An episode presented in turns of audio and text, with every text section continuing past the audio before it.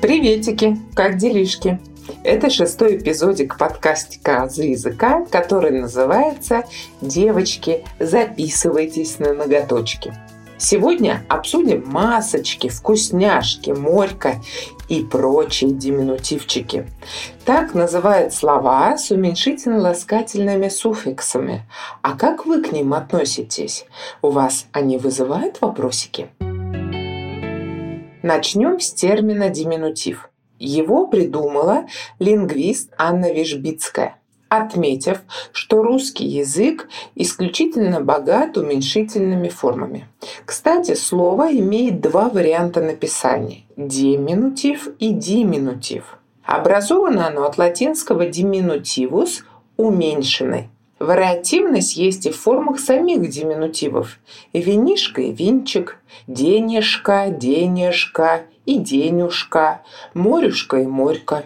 Избыточность наблюдается в словах типа сердечко и сердечечко, чаек и даже чаечечек. Конечно, диминутивы – это маркеры языкового сознания говорящего. Чаще их используют женщины, потому что отличается эмоциональностью.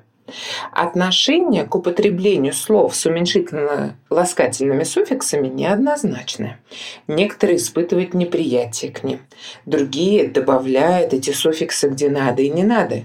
Середины нет, либо любовь, либо ненависть. Лингвисты подходят к этому вопросу спокойно. Сравните. «Я тебе работенку подкинул». Звучит прагматично. Но при этом, с другой стороны, не забываем о слове «любимка». В последнее время распространились диминутивы в текстах интернета. Это социальные сети, комментарии. Поэтому и вызывают они такое раздражение. Но ведь они существовали всегда и выполняли специальные функции. Первая функция, основная функция – это детско-родительские отношения.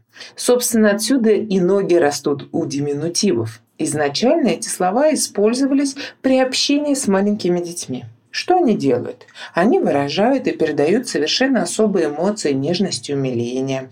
Они выполняют функцию своеобразного оберега. Их звучание и интонация отмечают предметы как безопасные, даже приятные для ребенка.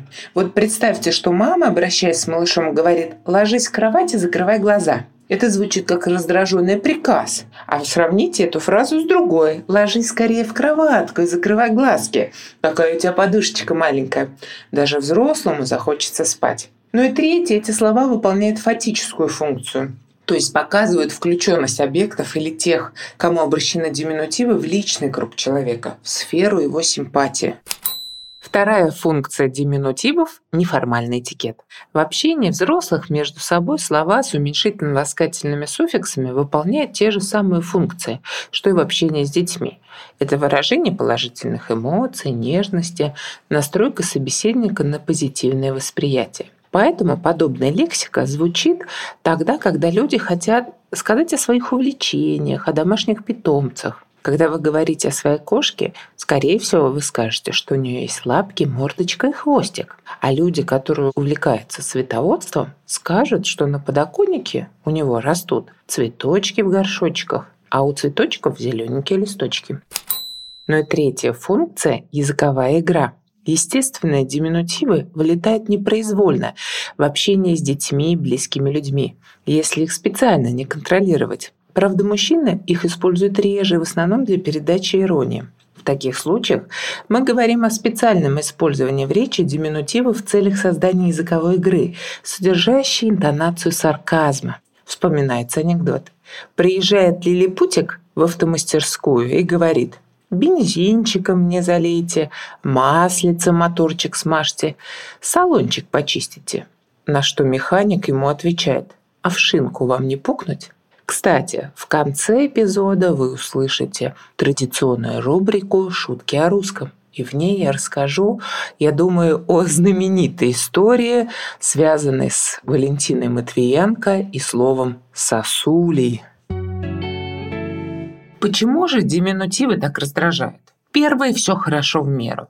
Согласитесь, когда и в устной речи, и в текстах, в социальных сетях вы видите слова с уменьшительно-ласкательными суффиксами, их много. Это начинает раздражать. Второе – происходит некое нарушение личного пространства, как будто человек навязывается вам в друзья или в близкие отношения. Третья причина – такое чувство, что к вам относится как к какому-то совершенно молодому человеку и обращается, может быть, даже с вами как с ребенком. Ну и четвертое, иногда создается ощущение инфантилизма. Например, много диминутивов используется в речи анимешников, и вот создается ощущение, что это люди, которые ну, до сих пор не выросли, что ли.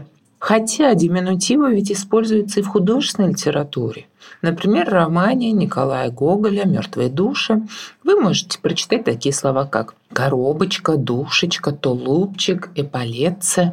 А стихотворение Блока «Вербочки» этих диминутивов очень много, и у них есть определенная функция, ведь это стихотворение рассчитано на детскую аудиторию. И, соответственно, слова «вербочки», «веточки», они создают вот это вот восприятие со стороны детей великого праздника.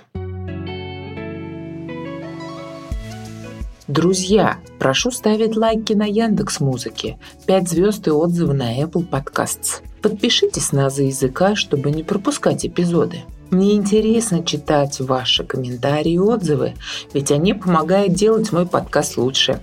Надеюсь на ваши репосты в соцсетях. Вы можете прямо сейчас сделать скрин экрана и выложить его на своей странице. Назовем несколько распространенных фраз диминутивами. Первое – масочку наденьте, иначе придется платить денежку. Собачка говорит гау, кошечка мяу, а кассир во время пандемии – масочку наденьте. Думаете, ему это нравится? Конечно, нет. Он исполняет лишь требования Роспотребнадзора и, предвидя недовольство покупателя, пытается обойти острые углы и установить контакт. Именно поэтому появляется масочка, как вежливая попытка задобрить собеседника. Вторая фраза – предъявите ваши документики. Такой пассаж мы часто слышим от сотрудников полиции. Вряд ли они хотят показать, с какой нежностью заботы выполняет свою работу. Здесь мы видим еще одну функцию диминутивов – указание на незначительность просьбы, как налей мне водички или подай стаканчик. Ну и третья фраза, которую я хочу отметить, это «девочки, освободилось окошко, записывайтесь на ноготочки». В принципе, я ее вынесла в название эпизода. Эта фраза уже стала мемом, ведь порой кажется, что сфера красоты – один сплошной диминутив. Да, это многих раздражает, но и здесь им есть оправдание. Они поддерживают неформальный стиль общения, выражают дружелюбие, даже подчеркивают некоторую интимность. Если бы были на депиляции ходили к косметологу, понимаете, о чем я. На самом деле, возможность уменьшительно-ласкательных суффиксов восхищает. Чего стоит только один тренеришка, который до сих пор припоминает футболисту Артему Дзюбе. После тех слов Дзюбу подкалывали прозвищем «игрочишка». Заметим, что, например, у винишка и сынишки таких проблем нет, а ведь суффикс один и тот же. Кстати, уменьшительно-ласкательные суффиксы имеют и противоположные по смыслу суффиксы, которые увеличивают размер чего-либо. Я думаю, вы сразу вспомните суффикс «ище» в слове «тарифище» из рекламы МТС. А как вот вам такая пара «днюха» и «днюшечка»? В одном случае употребляется уменьшительно-ласкательный суффикс. То есть мы говорим о том, что в принципе суффиксы, их распространение в речи – это показатель богатства русского языка. А давайте перефразируем известную цитату Антона Павловича Чехова «В человеке должно быть все прекрасно». Как она будет выглядеть? В человечке все должно быть прекрасненько. И личико, и одежонка, и душонка, и мыслишки – не хочу вас пугать, но в медицинских университетах говорят студентам о том, что часто бесконтрольное использование уменьшительных суффиксов может быть признаком поражения центральной нервной системы. А психологи пишут, что люди, использующие их в речи, неуверенные в себе в личности, которые таким образом просят извинений за то, что обращаются к вам. Давайте в качестве обобщения темы обозначим тематические группы диминутивов, которые нас раздражают. Первая группа – родительства. Какие слова вы можете вспомнить? Конечно же, беременяшки, мамочки, детки, сосочка, смеська. Укольчик вместо укола смягчает воздействие от объекта и употребляется в общении с детьми. Вторая группа – бьюти-сфера. Ноготочки, чудники, бровки, губки, кремулька, масочка, лучок дня у стилиста от английского лук, туфельки, курточки, пальтишко и скидочки. Третья группа – еда. Кофечка, бутербродик, мяско, тортик, десертик, оливьешка, печеньки, селедочка и прочие вкусняшки. Я уверена, что каждый из вас сейчас вспоминает слова подобные – и я думаю, что вы могли бы ими дополнить мой подкаст и написать в комментариях. Четвертая группа – речевой этикет. Дасики, штосики, удачки, одну минуточку, океюшки, гудбаюшки, приветики, делишки, ладненько. Пятая группа – интернет. Инстик, сторики, комментик, ссылочка. Шестое – слова состояния. Интересненько, полезненько, свежопенько, уютненько, жаришка печалька. Седьмое – места и заведения. Трактирчик, кафешка, сарайка, больничка, садик. Восьмое – оценка людей. Мужчинка, светлый человечек, умничка и любимка. Звучит это как-то даже унизительно. Давайте попробуем переделать фразу Сократа «расставание всегда печально» и представить его другим образом. «Расставашки всегда печалька». Сократик. Кстати, тут татарочка, армяночка, эти слова являются разговорными, которые обозначают э, людей, но они не обозначают женщин по национальности, как слова татарка и армянка. Девятая группа – предметы и процессы. Талончик, договорчик, телефончик, звоночек, тканюшка, пакетик. Процессы – это покатушки или похвастушки. Десятая группа – имена собственные. Сашек, Сашуля, Натусик, Ирочка, Светик, Лизок и даже Мариночка Александровна. Ну а сейчас традиционная рубрика «Шутки о русском». В 2010 году Валентина Ивановна Матвиенко обратилась к ученым с призывом создать метод очистки крыш от сосулек. Срезать лазером или паром сосули. Если ученые Петербурга разведут руки и скажут, что сосули можно только ломом сбивать, то будем сбивать ломом. Эта фраза тут же разлетелась по интернету. А ведь мне ничего особенного нет. Мы говорим о том, что слово «сосуля» можно найти в художественной литературе, например, в рассказе «Набоково Рождество». Песком, будто рыжей корицей, усыпан был ледок, облепивший ступени крыльца, а с выступа крыши остриями вниз свисали толстые сосули, сквозящие зеленоватой синевой. Это слово отмечается в словаре Даля и Лопатина. Просто оно употребляется реже по сравнению со словом «сосулька», хотя пара – это такая же, как капля-капелька. То есть сосулька – это сосуля небольшого размера. Но пользователи социальных сетей продолжают искрометно острить по поводу Матвиенко и сосуль. Приведу стихотворение сайта Стихиру Игоря Грома.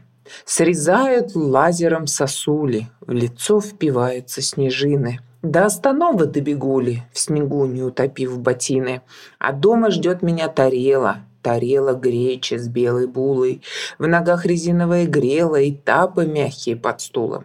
В железной бане две селеды, торчат оттуда ложи с вилы, есть рюмы и бутыла с водой, она обед мой завершила.